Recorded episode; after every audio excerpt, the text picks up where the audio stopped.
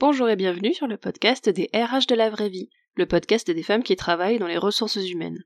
En écoutant des conversations avec des femmes inspirantes de tous horizons, vous pouvez chaque semaine prendre une heure pour vous, pour apprendre, vous inspirer et vous sentir lié avec des femmes qui partagent le même métier. Ce podcast est celui de la sororité RH, la première communauté qui rassemble les femmes RH, et je suis Marie, sa fondatrice. J'espère que les conversations des RH de la vraie vie vous plairont, et si c'est le cas, je vous invite à le faire savoir en publiant une note 5 étoiles. Ainsi, le podcast touchera de plus en plus de femmes RH et nous pourrons faire grandir la sororité. Bonne écoute Alors aujourd'hui, dans ce nouvel épisode, je reçois Delphine. Bonjour Delphine, je t'invite à te présenter. Bonjour Marie, oui, merci de me recevoir. Donc euh, moi j'ai 37 ans, je suis mariée, j'ai une fille qui a 20 mois, je, je vis en Inde depuis euh, le mois d'avril 2019, mais à cause du Covid, euh, je suis rapatriée en France depuis maintenant deux semaines. je suis passionnée de ressources humaines et plus particulièrement d'accompagnement managérial. Je, je, suis dans, dans, je dans les ressources humaines depuis 2007 et euh, je suis en freelance depuis juillet 2020. Voilà pour la petite présentation. Ok, alors si on, si on déroule un peu ton parcours, le démarrage, déjà, pourquoi t'es devenu RH Est-ce que t'as toujours été RH euh, Pourquoi t'as choisi ce métier? Et qu'est-ce qui fait que t'y es toujours aujourd'hui? Alors, euh, alors c'est pendant mes études, euh, pour, quand on, arrive en bac plus 4, il fallait que je choisisse une spécialisation. Il y avait le choix entre marketing, finance et RH. Euh, à l'époque, euh, le, le marketing c'était pas du tout mon truc, ça m'inspirait pas du tout. Euh, je venais de passer une année en Erasmus et j'avais presque pas fait de finance, donc je me sentais pas du tout euh, préparée pour la finance. Et la partie RH, il y avait le mot euh, humain dedans qui, qui m'intéressait et je me suis dit ah, vu que j'ai plutôt un relationnel facile, ça doit être pour moi. Donc c'est comme ça que j'ai commencé dans cette voie-là et, euh, et que j'ai continué euh, du coup mon parcours dans les ressources humaines à la suite de mes études. Euh, bah, après classique, un stage de fin d'études de six mois. Euh, alors à l'époque, j'étais très jeune et pas tellement mature. Euh, ça n'avait pas énormément de sens pour moi le fait d'être dans les ressources humaines, euh, mais j'aimais bien euh, ce que je faisais, j'aimais bien le fait d'être en contact avec tout le monde. Et à la fin de mon stage d'études, pardon de fin d'études, j'ai choisi de partir six mois sac à dos en Amérique du Sud pour voyager avant de rentrer dans la vie active. Donc, je me suis déconnectée de tout ça, euh, complètement oublié les RH, oublié mes études et j'ai profité euh, de ces six mois euh, de baroudeuse euh, sur un autre continent. Et quand je suis revenue, bah, j'ai eu un petit peu de mal à retrouver du boulot. J'ai trouvé le remplacement, un remplacement de congé maternité euh, en RH où j'ai euh, fait des choses plutôt simples. L'idée c'était plutôt de vraiment tenir les basiques du poste euh, le temps que la personne euh, rentre de son congé maternité. Et suite à ça, j'ai trouvé un CDI dans la pharma euh, en, pour devenir responsable RH. C'était un poste qui était évolutif, un truc, un poste génial basé à Villepinte. Et, euh, et ben, en parallèle, j'ai aussi eu un je passais des entretiens pour un VIE euh, au Mali euh, et et ben j'ai commencé mon CDI et j'ai eu la réponse positive pour le VIE au Mali, pardon, euh, qui finalement était en Côte d'Ivoire d'ailleurs, c'était une réponse positive pour un VIE en Côte d'Ivoire alors que l'entretien était pour le Mali.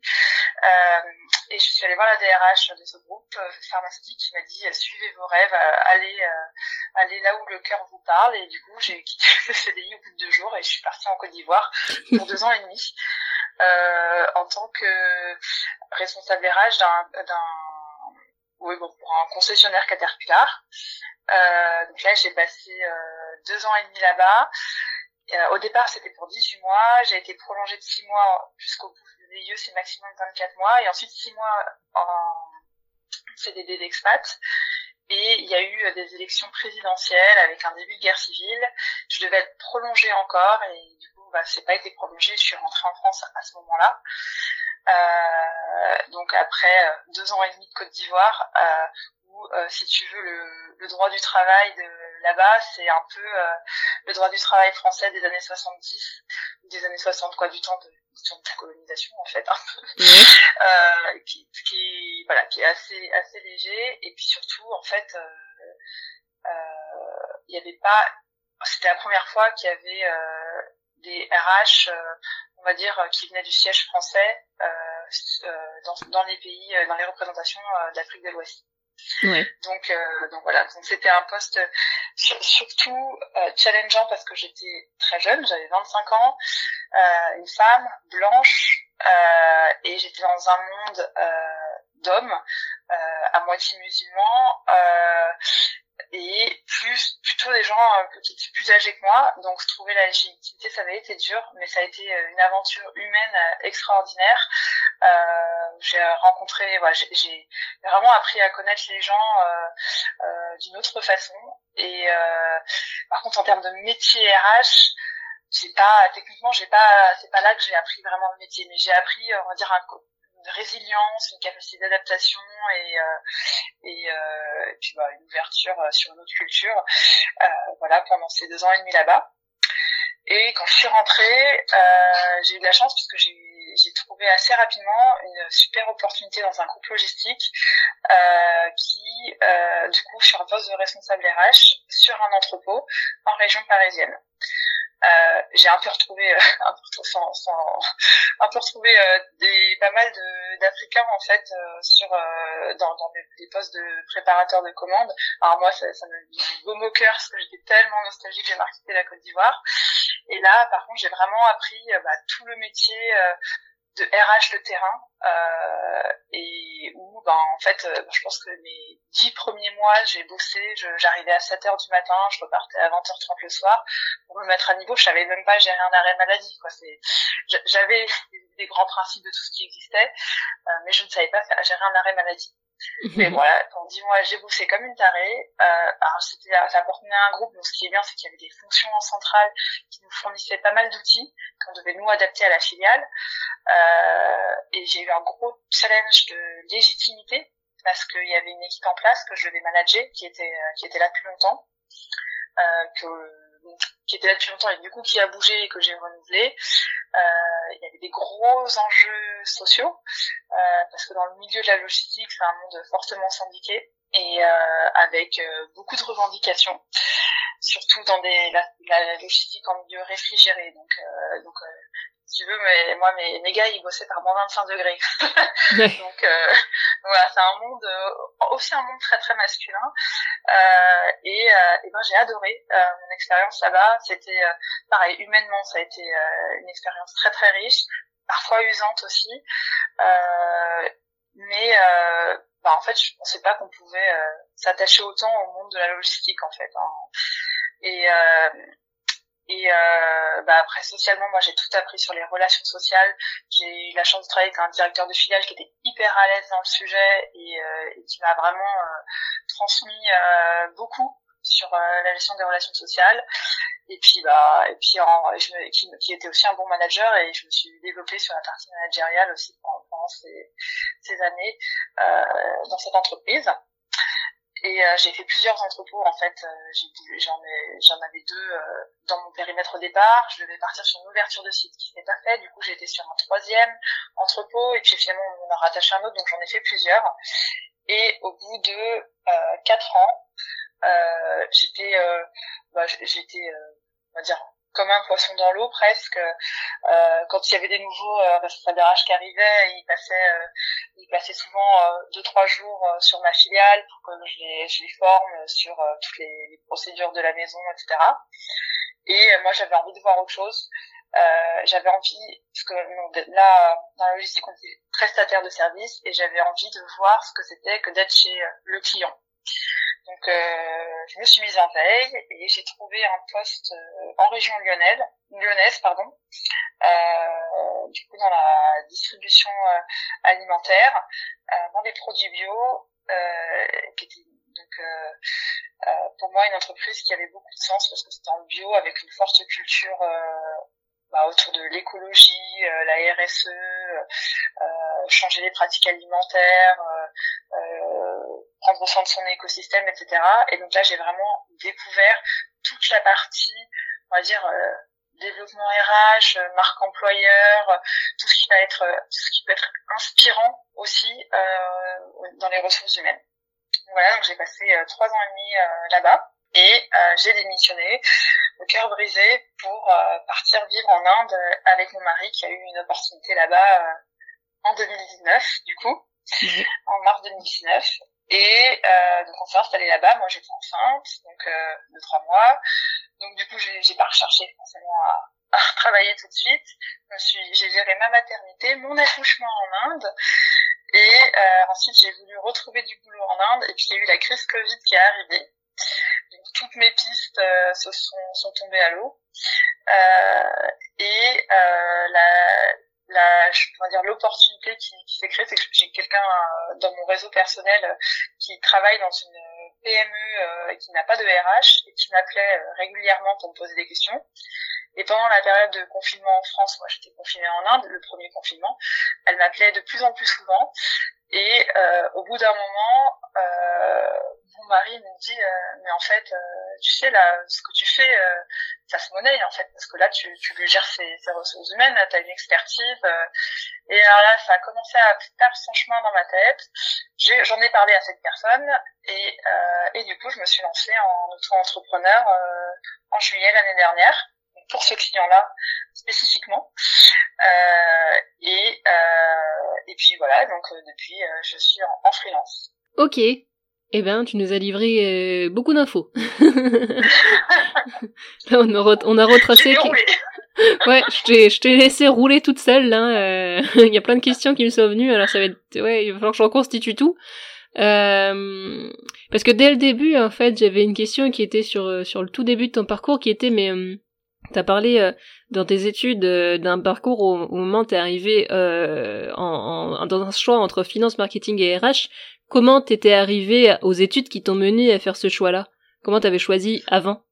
Ah, comment j'ai choisi avant d'aller dans la gestion euh, Vraiment, je pense que je pense que dans moi, à, quand l'année où j'ai passé le bac, euh, j'ai bossé, je pense, pour mon bac. J'étais en spé maths, j'étais pas si bonne en maths que ça, donc j'ai tout donné. Euh, et vraiment, ma terminale, j'ai fait que bosser. Et, quand j'étais étudiante, quand je me dis quand je vais être étudiante, moi, je veux faire la fête. Et, euh, et j'ai une de mes cousines qui avait fait euh, une fac de gestion et qui m'a dit ah non mais moi je fais la fête tout le temps. Du coup je voulais faire la même fac que ma cousine. Comme ça je me suis retrouvée dans cette voie-là. D'accord. Gros, grosse maturité tu vois. à ce moment-là ça, m'étonne parce que pour avoir fait une fac de gestion aussi, j'avais pas, j'avais 40 heures de cours par semaine. Euh, je crois qu'à l'époque, si j'avais choisi de faire une fac euh, pour avoir beaucoup de temps libre et faire la fête, j'aurais plutôt pris une fac de sociaux, euh, psycho, euh, ah lettres, ah euh, ou beaucoup moins de cours, quoi. On avait beaucoup de cours, on avait beaucoup de cours, mais à, entre 18 et, entre 18 et 25 ans, je pense qu'on récupère assez bien, qu'on est capable de sortir tard le soir et d'aller en cours le lendemain, même si on n'est pas très frais. Ah, Après, c'est plus difficile. Après, c'est oui, ouais, oui, oui, oh là là, ouais. Euh, j'ai vu une différence entre mes 20 ans et maintenant j'ai 27 ans. Euh, quand j'avais 20 ans et que j'allais en cours, je pouvais faire une nuit blanche et aller en cours le lendemain. Franchement, aujourd'hui, je me demande comment je faisais. Hein. Ça me viendrait jamais à l'idée. Et là, maintenant, si je me couche une heure plus tard, euh, je le sens le lendemain. Mais bon, bref. mais très sérieusement, je pense que je je savais pas exactement quoi faire. Je pense qu'il y a une partie de moi qui voulait faire médecine et euh, et en fait, euh, je pense que la première année de médecine, ça m'a fait un peu peur et euh, et puis en fait, mon envie de de de, de m'épanouir en tant qu'étudiante et avoir une vie sociale, euh, etc. Pardon, etc.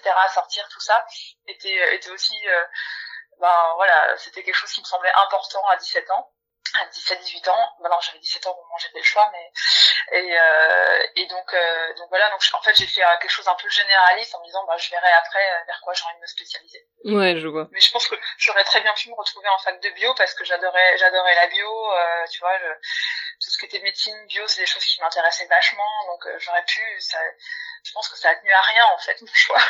Ouais, mais les choix d'études, c'est compliqué de faire un choix de carrière quand on a 17 ans, qu'on connaît rien de la vie, euh, qu'on sait pas du tout. Il y a quand même l'impression de beaucoup de choix d'études qui sont faits un petit peu au hasard.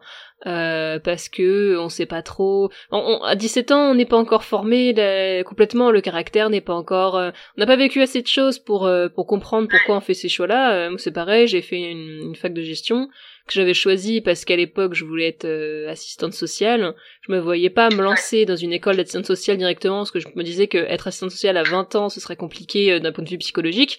Donc pour les mêmes raisons que toi, j'avais fait une fac de gestion en me disant c'est généraliste, je ferai mon choix plus tard. Voilà, ouais. ouais. Et euh, mais c'est qu'après que j'ai compris que c'était pas vraiment mon propre choix en fait d'avoir choisi ces études-là parce que je les avais choisies parce que euh, mes parents étaient contents que je choisisse ça, que c'était sérieux, euh, que les gens euh, trouvaient que c'était une bonne idée. Enfin, si, si, franchement, si, je pense que moi, si j'avais suivi uniquement mon envie, j'aurais plutôt fait une fac d'histoire, de psycho, de sociaux, d'ethnologie, quelque chose comme ça. Mais c'était hors de question en fait parce que ça ne ramène pas de travail. Et que l'important, en tout cas pour mes parents à l'époque, c'était que ils voulaient que je puisse avoir un avenir serein. Dans le sens un travail qui soit pas trop pénible physiquement qui me permette d'avoir un salaire mm. correct et que je puisse construire ma vie facilement. Donc, euh, mais euh, bon, avec le recul, je regrette pas du tout d'avoir choisi les RH, mais franchement, si c'était à refaire, tu vois, je suis pas sûre que j'aurais choisi ces études-là parce que même si je les ai quand même aimées, parce que j'avais quand même des cours de sociaux par exemple qui je trouvais absolument passionnants, mais si, si le choix avait été guidé uniquement par mes centres d'intérêt, je pense pas que j'aurais fait RH.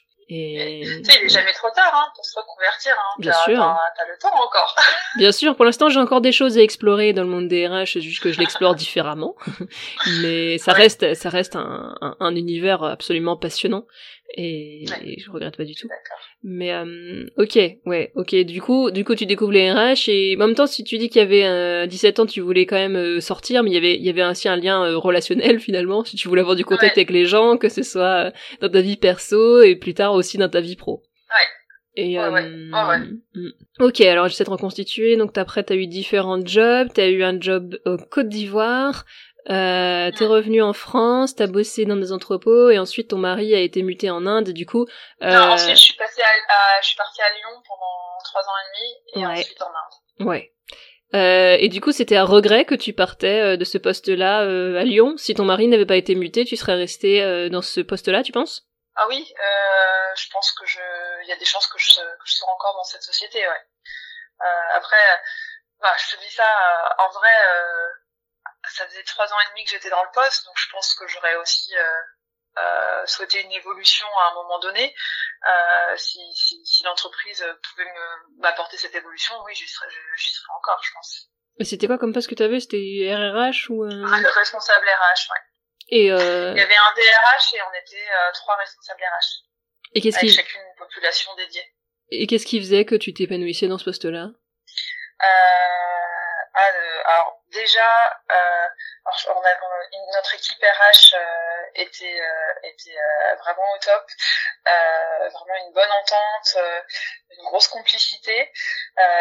La, chose assez différente par rapport à mon, mon expérience en logistique. En logistique, en fait, le siège nous mettait un cadre très cadré et après on était assez autonome sur notre filiale pour faire un peu comme on voulait. Là, on était comme on n'avait pas de siège qui nous fournissait des outils, pour moi, j'ai appris aussi à, bah, on crée nos outils en équipe en fait. Alors c'était tout en participatif. Euh, L'avantage c'est que en termes de brainstorming, bah, c'est de, de partage d'idées, c'était hyper riche. Après, du coup, ça prenait un peu plus de temps euh, à mettre en place. Euh, donc il y avait vraiment une très très bonne ambiance de travail. Euh, je pense que j'avais gagné euh, la, la, confiance euh, de, bah, de de l'équipe et de tous mes interlocuteurs en interne. Donc, euh, donc je, je, sais que j'étais légitime, j'étais écoutée sur ce que je disais. Et euh, il y avait euh, beaucoup de d'accompagnement en fait des euh, managériales et des, des, populations en fait que j'avais dans mon périmètre. Euh, moi, je suis, je suis pas, moi je suis pas une RH de bureau, je suis, je suis une RH de proximité. Euh, j'ai appris ça euh, en logistique, euh, de, de, vraiment aller au contact et connaître les gens. Et en fait, je l'ai reproduit. Euh, j'ai gardé ça parce que c'est quelque chose qui me plaît et je pense que ça fait partie de, de, mon, de mon identité en tant qu'RH. et je l'ai reproduit aussi à Lyon. Et, et non, du coup, tout ça, euh, ça s'est hyper bien passé. La, mission de l'entreprise dans le secteur du bio, etc. Euh, euh, moi, j'étais complètement alignée avec ces valeurs-là et avec la mission.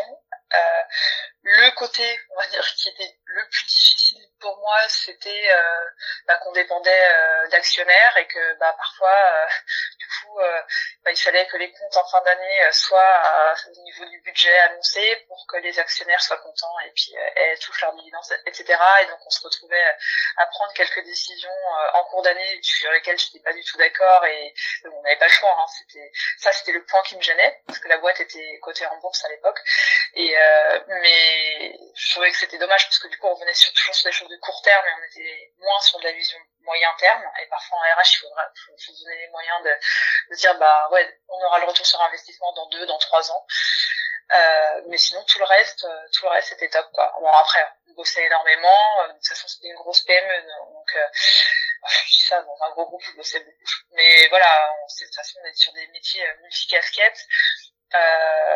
moi j'avais donc en fait j'étais je m'occupais de tous les process RH mes populations et j'apportais l'expertise relations sociales pour euh, pour la filiale, pour la la société.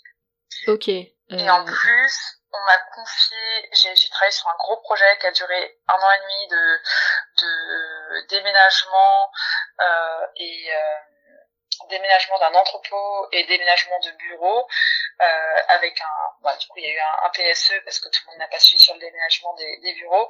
Et, euh, et c'était un gros gros projet euh, euh pour, pour la boîte. Et, euh, et du coup qu'on m'a confié en tant que chef de projet. Et ça ça a été euh, c'était très challengeant mais ça a été une réussite à la fin. Et, et du coup j'ai énormément appris et, euh, et tu disais donc euh, qu'il y avait euh, des décisions qui étaient prises en fonction des actionnaires. Et du coup, tu étais au courant euh, des décisions, veux dire, tu étais mise au courant de la stratégie de la boîte, on t'expliquait, euh, bah voilà, les actionnaires ils veulent ça, la stratégie financière c'est ça. Tu as l'air quand même d'avoir eu des infos là-dessus. Ouais, en fait, c'est pas exactement comme ça. En fait, moi, je connaissais euh, euh, les plans stratégiques France parce que on était rattaché à un groupe euh, hollandais. Donc, euh, moi, je connaissais les plans stratégiques France. Euh, et après, bah, tous les tous les mois, on nous présentait là où on en était au niveau des du, du financier, du budget, du projeté, etc. Et, euh, et, on savait que du coup bah, le, euh, la, la, direction France allait présenter ça euh, au siège. Et c'est eux euh, c'est au siège qui disaient bah qu'ils en parlaient après avec les actionnaires. Et parfois il y avait des retours. On est en retard euh, je sais pas on est en retard de, chiffre d'affaires ou en retard de résultats. Il faut qu'on prenne des décisions pour pour atteindre les engagements qui ont été pris en début d'année Mm. c'est des choses comme ça en fait qui revenaient. Et oui, par exemple, ça pouvait être sur euh, des décisions, ça pouvait être de, de, de, couper du budget de formation, par exemple. Oui, mais c'était bien en fait déjà. Euh, du coup, on était forcément informés. Ah, oui, c'est malheureux à dire, mais c'était c'était déjà bien en fait que tu sois informé parce que beaucoup de RH témoignent que elles sont pas du tout au courant en fait de la stratégie de la boîte et qu'elles sont complètement sur l'exécution pure et dure du quotidien, mais qu'elles ont pas du tout de vision globale sur comment se, euh, comment se porte la boîte, euh, euh, même je veux dire les postes où j'ai bossé, les infos que j'avais par exemple sur la santé financière de l'entreprise, c'était des trucs que j'avais trouvé par hasard en fouillant des docs, hein, c'était pas on me l'avait pas dit. Ah non, non, là franchement, euh, je pense que c'était en termes de communication et de transparence, euh, c'était, euh, il y avait un très bon niveau en fait. Euh. non, non, c'est là-dessus, il y avait des communications au personnel tous les trois mois, je crois, où du coup on faisait le point sur le trimestre et du coup il y avait vraiment beaucoup de visibilité qui était. Et euh, je pense que chaque membre du CODIR euh, aussi défendait l'info à ses équipes euh, sur toutes ces infos qui étaient en lien avec le groupe et le financier. Il y avait un membre RH qui était au CODIR? Ouais, le DRH était au CODIR, ouais. Qui était un homme? Ouais. Ok. Maintenant c'est une femme. Maintenant c'est une femme, elle est toujours au CODIR? Ouais, ouais, elle est toujours au CODIR. Ouais, bah c'est déjà bien. Ouais. elle cherche la petite bête. Euh, ok, non mais oui, la, la communication et la transparence, oui, c'est c'est dans, mais dans 90% des problèmes qu'il y a en entreprise, c'est un problème de communication qui a pas euh, que les gens n'ont pas compris parce qu'on leur a pas expliqué ou que ou qu'il n'y a pas eu d'infos et du coup ils se font des des films alors qu'en fait c'était parti de rien ou c'est c'est très très souvent donc ouais la, la base c'est vraiment une bonne communication et déjà ça résout beaucoup de problèmes et on voit bien que toi t'as été RH dans une boîte qui avait une bonne communication et que t'en gardes un bon souvenir en fait. Donc, euh, donc voilà. Ah ça, montre bien l'importance de ce de, de ça quoi. Ah je suis d'accord. Ok, du coup, donc ouais, du coup, si je reconstitue, tu pars en Inde, t'es enceinte, donc tu commences à élever ton, ton bébé là-bas, et ensuite, oui, il y a, donc il y a cette cliente euh, enfin cette personne qui deviendra ta cliente et qui a des besoins de conseils en RH et donc euh, tu te lances en auto-entrepreneur donc en créant ton entreprise euh, en France enfin au niveau des statuts c'est en France que tu l'as créé oui ah ouais, c'est en France, je paye mes impôts en France sur sur mes gains en auto-entrepreneur. ouais, c'est en France. Et aujourd'hui, tu bosses que pour elle? Non, euh, maintenant là, je, c'est assez récent. J'ai, j'ai, donc je bosse encore pour elle. J'ai un, j'ai un autre client, euh, du coup en, un peu en mode DRH à, temps partagé, DRH externalisé. Mhm.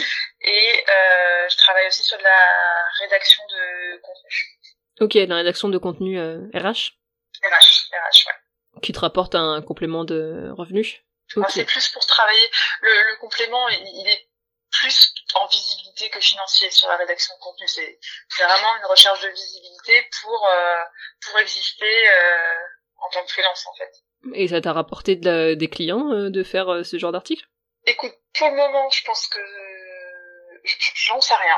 Moment, j'en sais rien. J'ai été contactée par un par société euh, là hier euh, pour faire de, du contenu RH pour, euh, autour de leurs produits. Un éditeur de logiciel. et donc ça, je pense que c'est c'est lié au fait que, que je, je, je, fasse déjà de la rédaction. mais sinon, en termes de clients en tant que RH externalisé, je ne sais pas aujourd'hui. C'est c'est en fait c'est peut-être trop tôt pour le dire. Je pense que sur du c'est trop c'est trop tôt. Les premiers articles ont été publiés au mois de mars, tu vois. Ok, oui, c'était un peu tôt pour avoir euh, vraiment un, mm. un bilan à faire. Ouais, ouais, ouais. Et mais ouais, ça t'a peut-être ça t'a peut-être permis de découvrir aussi que t'aimais écrire ou peut-être que tu le savais déjà ah avant. Complètement. Ouais. Ah oui, j'ai toujours aimé écrire. Euh, ça c'est ça c'est ça c'est sûr. Je me suis toujours dit qu'un jour j'écrirais un livre, tu vois, par exemple. Euh. Et, un jour je le ferai. Euh, et là, en fait, en, au départ, euh, la rédaction de contenu, je, je l'ai faite pour moi-même, pour pour mon LinkedIn, euh, j'ai commencé à, non, pour mon site internet, j'ai commencé à réfléchir, etc. Et puis en fait, j'ai pris du plaisir à le faire. Il y a une partie qui me fait peur, qui, qui fait de moins en moins peur, mais qui me faisait très peur au début, c'était de, bah, en fait, j'ai l'impression que d'écrire des choses sur moi, euh, c'est un peu me mettre à nu euh, sur la place du village, allez-y, flagellez-moi. Au départ, ça me donnait un peu cette impression-là. Et puis petit à petit, en fait, déjà, j'ai remarqué que les gens étaient quand même plutôt bienveillants, en mm. règle générale que il euh, y en a plein qui, qui disent waouh elle ose euh, rédiger des choses mm. et euh, elle ose dire son opinion elle ose euh, parler d'elle etc donc, donc, en fait les, les, finalement les sur les réseaux sociaux au stade où j'en suis je, je, suis vraiment entourée de bienveillance et ça c'est ça c'est top. Donc donc du coup, ben moi mes, mes peurs commencent à se réduire et puis je prends de plus en plus de plaisir à écrire et du coup et donc euh, voilà c'est dans une spirale positive. Et je pense que euh, pour toute personne qui se lance en freelance c'est hyper important d'avoir ça en fait de chercher cette visibilité. Sans la visibilité on n'existe pas en fait pour, pour trouver des clients. Et même si c'est des clients qui viendront dans un an dans deux ans il, il faut commencer le plus tôt possible à, à mettre du contenu. Bien sûr, et puis c'est toute une stratégie de, de marque personnelle euh, qui fonctionne parce que des gens qui sont sur le marché du des RH freelance, il y en a des tas. Et si chacune euh, partage en disant euh, bah moi je fais tout, je m'adresse à tout client, je m'adresse à toute boîte, je fais absolument tout ce que vous voulez et j'ai pas de spécialité, bah comment un potentiel client peut faire la distinction entre euh, cette RH là, cette RH là, cette RH là? Euh, il va choisir une au pif ou alors il va prendre la moins chère quoi. Euh, que s'il y a une spécialisation euh, et une marque personnelle qui, qui fait que euh, on comprend euh, que cette RH elle travaille particulièrement qu'elle est particulièrement efficace sur tel type de problématique ou qu'elle a travaillé dans tel type d'entreprise et que du coup elle connaît particulièrement cette convention collective ou, ou autre bah ça élimine forcément des clients mais ça permet surtout de capter ceux qui sont la cible. Parce que un un, un, client qui est sur un secteur d'activité euh, que connaît bien cette RH freelance, bah il va tout de suite aller vers elle euh, en se disant bah elle elle saura répondre à mon problème puisqu'elle connaît le secteur, elle connaît mon besoin. Et c'est c'est l'intérêt. Ou alors hein. ou alors elle a la capacité de réfléchir pour euh, comprendre euh, mon secteur, mon besoin. Oui, ça peut être comme ça aussi, oui. Penser me plaît. Je n'importe quoi. Ah bah elle aime euh, elle aime euh, je sais pas elle aime euh, cultiver son jardin elle peut de temps en temps elle parle de jardinage et elle fait des parallèles. Moi j'adore ça je suis fan de jardinage aussi ça nous fera un point commun je bosserai bien avec elle. Oui bien sûr vrai que ça peut ça va ça va sur montrer son expertise apporter de la valeur et aussi montrer qui on est pour pour dire bah voilà si tu si tu bosses avec moi je te montre déjà qui je suis comme ça je vois si tu toi tu peux te projeter ou pas de bosser avec moi tout à fait. Oui, c'est vrai. C'est vrai que ça marche également pour le recrutement, euh, en, enfin le recrutement de salariés, parce que des fois euh, faire la distinction, enfin il y a des gens qui font la distinction au recrutement, même par exemple par rapport au loisir, quand vraiment ils hésitent entre deux candidats, ou, ou ça peut créer un lien. Moi j'ai déjà eu des entretiens parce que euh, j'avais un loisir euh, qui avait interpellé le dirigeant, ou parce que une fois j'avais un entretien juste parce que je venais du même bled que la personne que j'avais au téléphone, et ça avait créé un lien ah parce qu'on venait du même endroit. C'est juste ça quoi. Et ça marche aussi. Les liens, c'est le genre de lien, ça rassure en fait. Ouais, c'est c'est totalement psychologique et, et infondé parce qu'en fait euh, ça peut très bien venir du même coin et puis pas du tout être d'accord sur le reste, mais il y a un mécanisme humain qui fait que t'es quand même attiré par les gens qui te ressemblent et ouais. c'est les mécanismes du cerveau.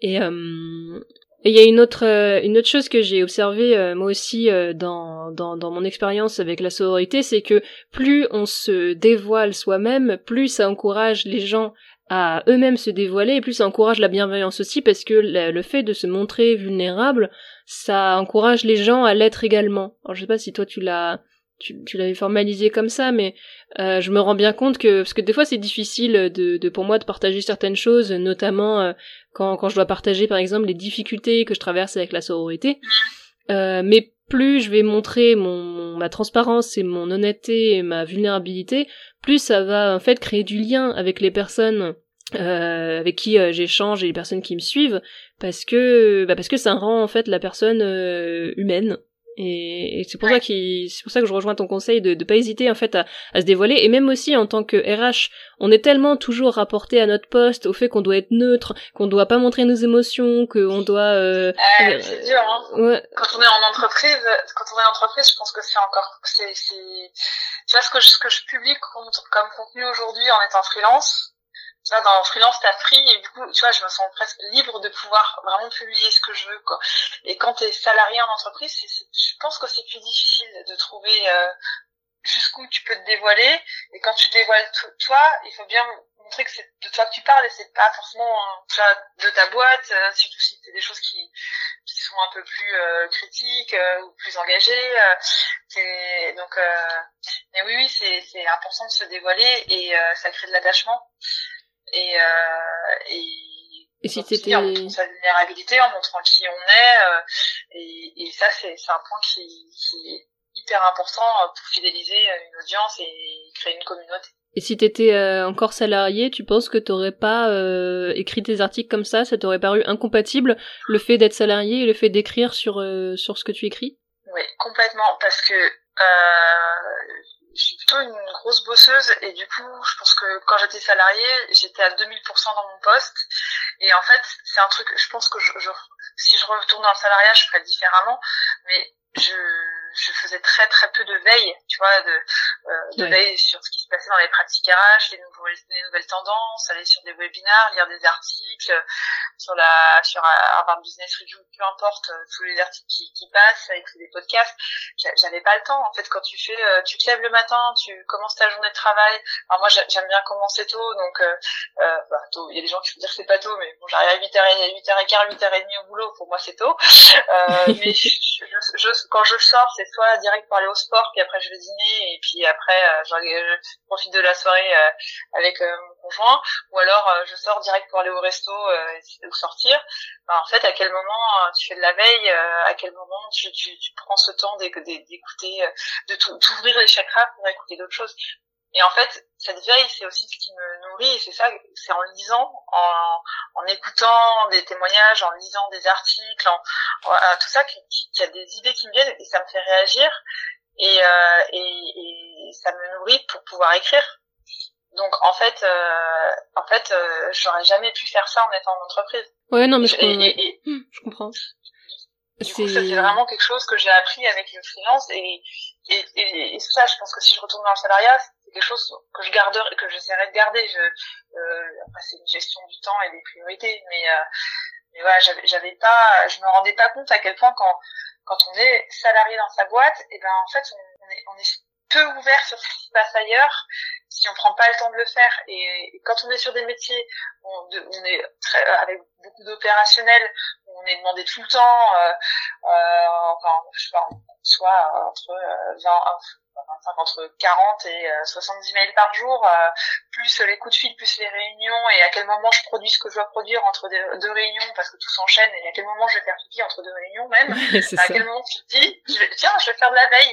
C'est ça. Mais c'est exactement ça. Hein. Quand j'étais salarié, j'en faisais pas non plus. Hein. J'étais trop occupée à faire ma journée, et puis euh, j'avais pas envie de faire ça le soir, parce que le soir, les, les RH, j'en avais ras la casquette, et j'avais juste envie d'aller boire une bière avec mes potes. Hein. C'est et donc c'est ouais, je, je suis renseigné, j'ai jamais été autant renseigné sur les RH depuis que je suis plus RH. Parce que maintenant j'ai le temps, parce que maintenant euh, c'est pour ça que j'essaie aussi de faire ce travail-là au max avec d'autres personnes. Il y a des personnes super euh, qui sont à suivre, euh, par exemple sur LinkedIn ou qui envoient des newsletters et qui font ce travail-là de veille. Alors soit parce que elles sont indépendantes et du coup elles prennent ce temps-là, ou alors il y a aussi des RH. Alors je ne sais pas, je pense que c'est des, des des super héroïnes. Je ne sais pas comment elles font, mais elles arrivent à faire une veille RH en plus de leur poste c'est ça reste un mystère de où est-ce qu'elle trouve le temps mais c'est une question de priorité d'organisation euh, qui bah, tout dépend euh, si le temps que tu passes en réunion le temps que tu passes euh, à, à, à, être, aller au contact euh, des, des, des, populations euh, ça dépend vraiment vraiment ça dépend ça aussi peut-être des gens qui savent dire non à certains projets en interne aussi, à certaines demandes. Euh, tiens, tu peux faire partie de tel projet. Euh, C'est-à-dire que là, ça rentre pas, je suis déjà à 120%. Il y a des, gens, des personnes qui savent pas dire non et, d'autres qui savent. Ça, ça peut être aussi des... c'est vrai, c'est vrai. Perso, je disais non à quasiment toutes les réunions, comme ça c'était déjà réglé. J'ai toujours détesté ça, les réunions. J'ai toujours considéré que ça servait à rien. Ouais, 90% des réunions ne servent à rien et les 10%, euh, j'allais que quand c'était la partie RH et je demandais qu'on me fasse un compte rendu du reste. Sinon t'as vite perdu ton après-midi.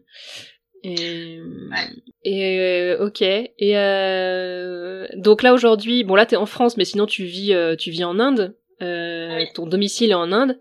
Tu, tu penses que ça va rester, que tu vas rester dans ce pays-là pour encore longtemps? Je, Alors nous, notre contrat il va jusqu'en avril 2022. Euh, mais on peut être prolongé, euh, on peut être encore prolongé. Ça, c'est possible qu'on soit prolongé. Euh, et puis après l'Inde, ça peut être soit retour en France, soit un autre pays. tout est possible, quoi. Donc, ouais, c'était devenu RH nomade digital. Ouais, presque, ouais. c'est super. Non, mais on voit. Euh, alors après, ça va parler plus aux personnes qui baignent un petit peu dans le milieu de l'entrepreneuriat, mais il y a un, côté de l'entrepreneuriat, on va dire, qui est un peu le rêve de, ce qu'on appelle les nomades digitaux, euh, qui ont un, un, business qui est entièrement sur le web et qui leur permet de travailler d'où ils veulent. Notamment, bah moi, c'est ce que j'ai aussi. La sororité, c'est entièrement sur Internet. Euh, du coup, ça me permet de là, je vis à Rennes, mais je pourrais très bien vivre à Bali et faire exactement la même chose. La seule chose qui j'aurais changé, c'est qu'il y a un décalage horaire, quoi, et qui serait plus dur à gérer. Mais en fait, dans l'idée, euh, c'était aussi comme ça, euh, quand je me suis lancée dans l'entrepreneuriat, c'était aussi un rêve que j'avais de pouvoir travailler de où je veux, parce que avant, dans ma carrière salariée, c'était le travail qui décidait de l'endroit où je vivais, parce que du coup, je postulais un peu partout, et j'allais habiter là où il y avait mon travail. Et c'était euh, ça m'a permis de découvrir pas mal de villes euh, qui sont super sympas. Mais après je me suis dit ouais j'aimerais bien pouvoir choisir quand même où je vis et pas que ce soit le boulot qui choisisse pour moi quoi. Et, et ça le fait d'être euh, du coup RH enfin entrepreneur mais de, sur le sur le web ça permet cette liberté là qui est quand même très très appréciable. Là je vis à Rennes et c'est la première fois que j'ai choisi consciemment cette ville parce que j'avais envie d'y vivre et pas parce que mon boulot est là oui, non, mais c'est vrai, mais, mais euh, c'est pas simple, tu vois, parce que du coup, moi, j'ai cette contrainte d'être forcément 100% à distance et de pas pouvoir aller chez le client. Donc ça, c'est affiché, euh, c'est quelque chose que voilà, qui, qui, est écrit sur mon profil LinkedIn, sur mon site, euh, qui est pas de surprise.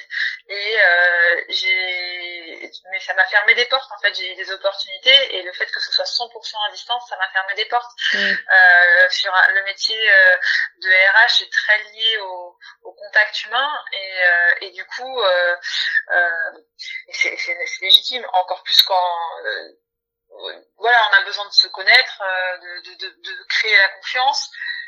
on est aussi aujourd'hui dans, on est encore très dans c'est de se voir en vrai qui permet de créer créer ce lien là. Hmm. Et là, le nouveau client dont, dont je te parlais, c'est une entreprise où ils sont 100% en télétravail. Donc euh, ils m'ont dit mais toi que tu sois en Inde, euh, aux États-Unis ou, ou, sur la lune, euh, à, à, Strasbourg, s'en fiche en fait, parce qu'ils sont 100% en télétravail. Donc pour eux ça leur allait très bien et c'était absolument pas une contrainte. Mais il n'y a pas pas beaucoup d'entreprises qui sont là-dedans, même si ben, ça c'est quelque chose, on va dire un bénéfice de, de, du Covid, si on peut dire ça comme ça. du coup de changer les mentalités sur le télétravail, on voit ça, on en parle de partout, ça fait une actualité partout. Là, pour le coup, euh, ce client, ils étaient en télétravail bien avant. Euh, mais euh, donc ça, je me suis dit, moi, je vais surfer sur, cette, sur cette vague-là du télétravail et c'est comme ça. du coup, les, les, gens seront ok pour, pour avoir une RH euh, externalisée 100% à distance. Bon, bon, c'est pas encore ça. Ouais, je, je vois le, le oui, ça peut être complexe, oui, si si la direction d'une entreprise est très attachée euh, ça, ça dépend vraiment des mentalités, tu vois. Même, euh, même il y a un exemple qui me vient euh, par rapport à une boîte où j'ai bossé. la direction, elle avait un truc, c'est qu'elle voulait que la RH donne les bulletins de salaire en main propre à tous les salariés de l'entreprise. Bon, il y avait soit un peu moins de 100, donc ça allait, hein, ça se faisait mais je comprenais pas trop pourquoi en fait euh, il fallait absolument que je donne à chacun euh, son bulletin de salaire en main propre et c'était alors la direction disait que c'était pour créer du lien et garder le fait que la RH est connue des salariés.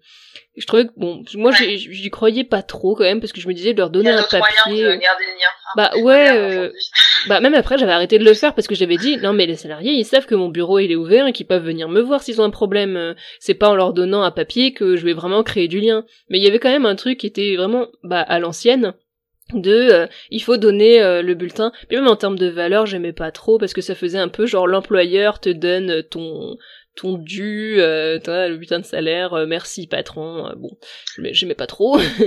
mais non, je comprends. Mais il y avait euh, aujourd'hui il y a même des coffres forts, le coffre-fort digital pour recevoir tes bulletins. Non, voilà. Bah là t'as l'extrême inverse, ouais, c'est l'extrême inverse. le coffre... Après bon, ça, ça me ça me choque pas s'il y a un, support euh, humain pour euh, expliquer les bulletins, euh, tu vois, avoir son bulletin de salaire sur un coffre-fort digital, si à côté t'as un service pay qui est disponible pour répondre aux questions, bon, moi ça, ça me choque pas. Mais mais ouais, c'est vraiment une histoire de mentalité.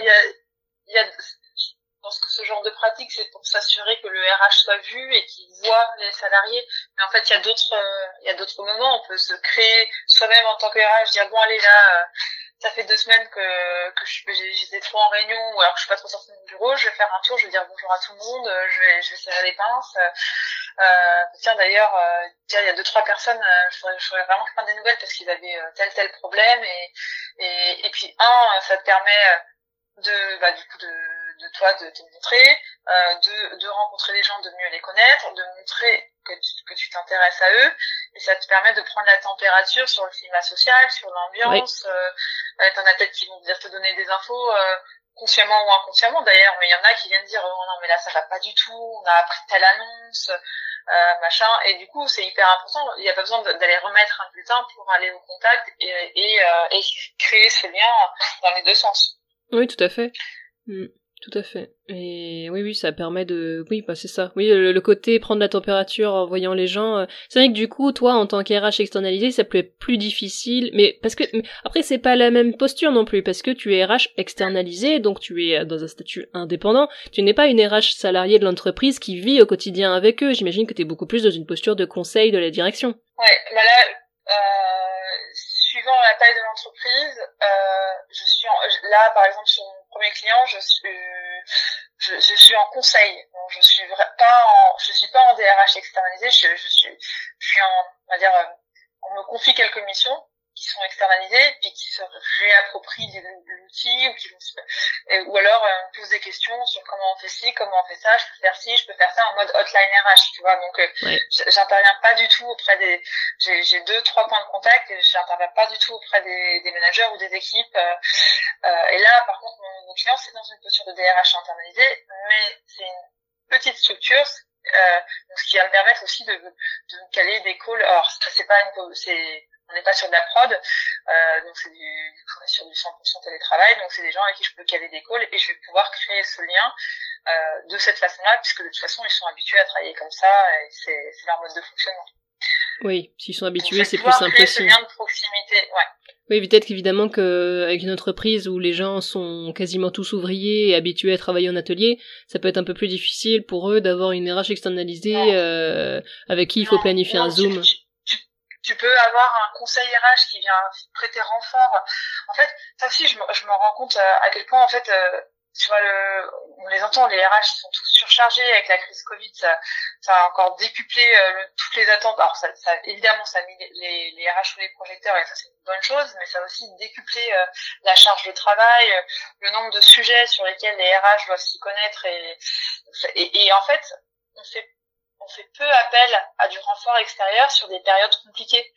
Euh, quand on entend, euh, c'est vrai qu'il y, a pas mal de, de voilà, de, de com là-dessus, sur des, des RH qui sont en limite du burn-out, qui sont fatigués, épuisés par le Covid parce qu'ils doivent gérer euh, bah, tout, tout le, le plan d'action, euh, le DUER, le chômage partiel, toutes les questions, les réorganisations, la mise en place du télétravail, l'aménagement des horaires de je ne sais quoi, etc.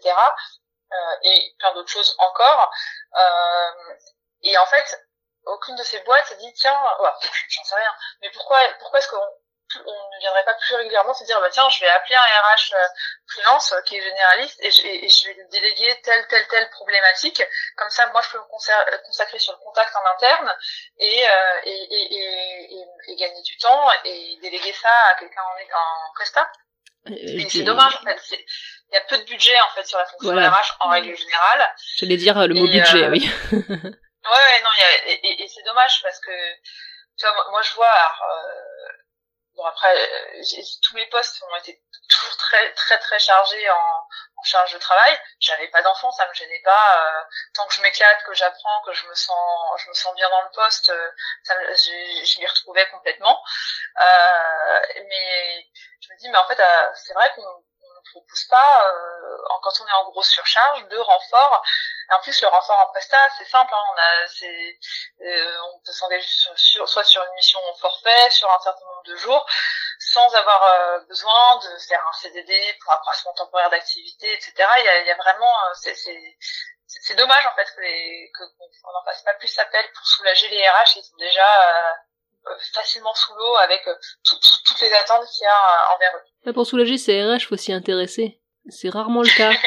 Désolé d'être cash, mais euh, non, les RH, euh, les RH s'occupent souvent beaucoup des autres services, pas trop du leur, tu vois, un peu les cordonniers les plus mal chaussés. Euh, voilà. C'est-à-dire qu'on va, faire des audits, des audits de charge de travail ou des travailler sur de la QVT pour deux services où il y a, où, qui sont préoccupants, où il y a de l'absentéisme, etc.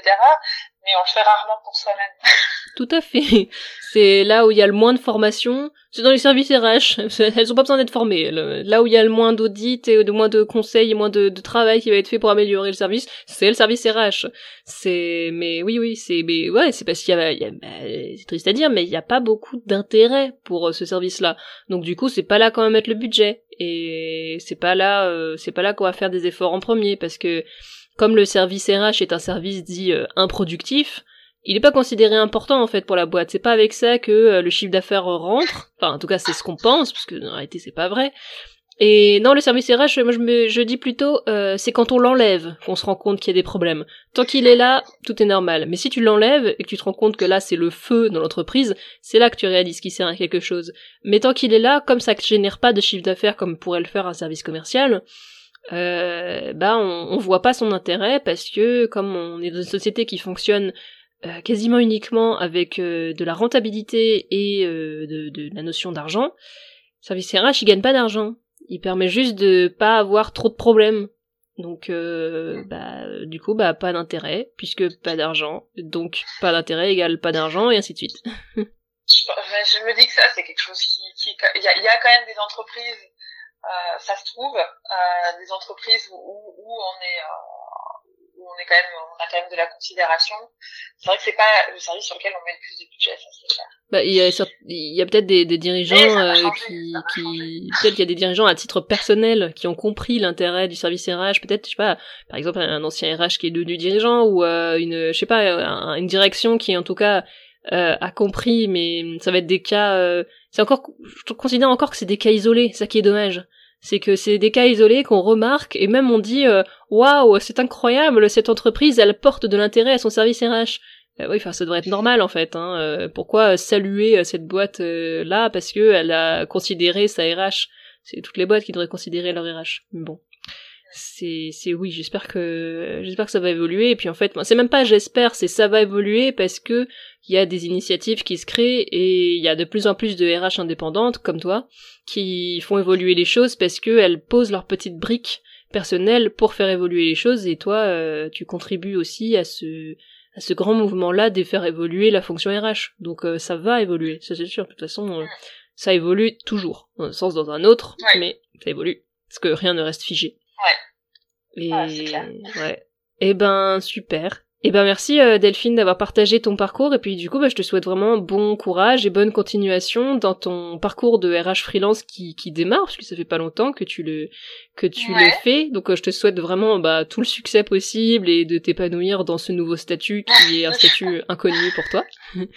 Et, et voilà merci d'avoir témoigné euh, sur le podcast des RH de la vraie vie. Merci à toi d'avoir pu organiser ça et et puis, euh, bah oui, moi j'étais ravie d'échanger. Et puis, euh, bah, si jamais euh, il y en a qui, il y a des personnes qui, qui veulent échanger plus en, en, détail, pardon, sur le sur le métier de freelance, il n'y a pas de problème. Elles peuvent me contacter. Si elles te contactent, tu peux leur donner mon mail et, et Très bien. Et eh ben je je ouais. bah, je donnerai tes coordonnées. Il n'y a pas de souci. Comme ça, tu seras accessible. Merci Delphine. Merci Marie. Et voilà pour notre épisode avec Delphine, j'espère qu'il vous a plu. Euh, je redonnerai les coordonnées de Delphine si certains d'entre vous veulent échanger avec elle sur le fait d'être RH freelance ou sur le fait de vivre à l'étranger et d'être euh, freelance depuis euh, un pays aussi lointain que l'Inde comme Delphine. Et je vous dis à bientôt pour une nouvelle conversation avec une femme qui gravite dans le milieu RH. À bientôt les RH.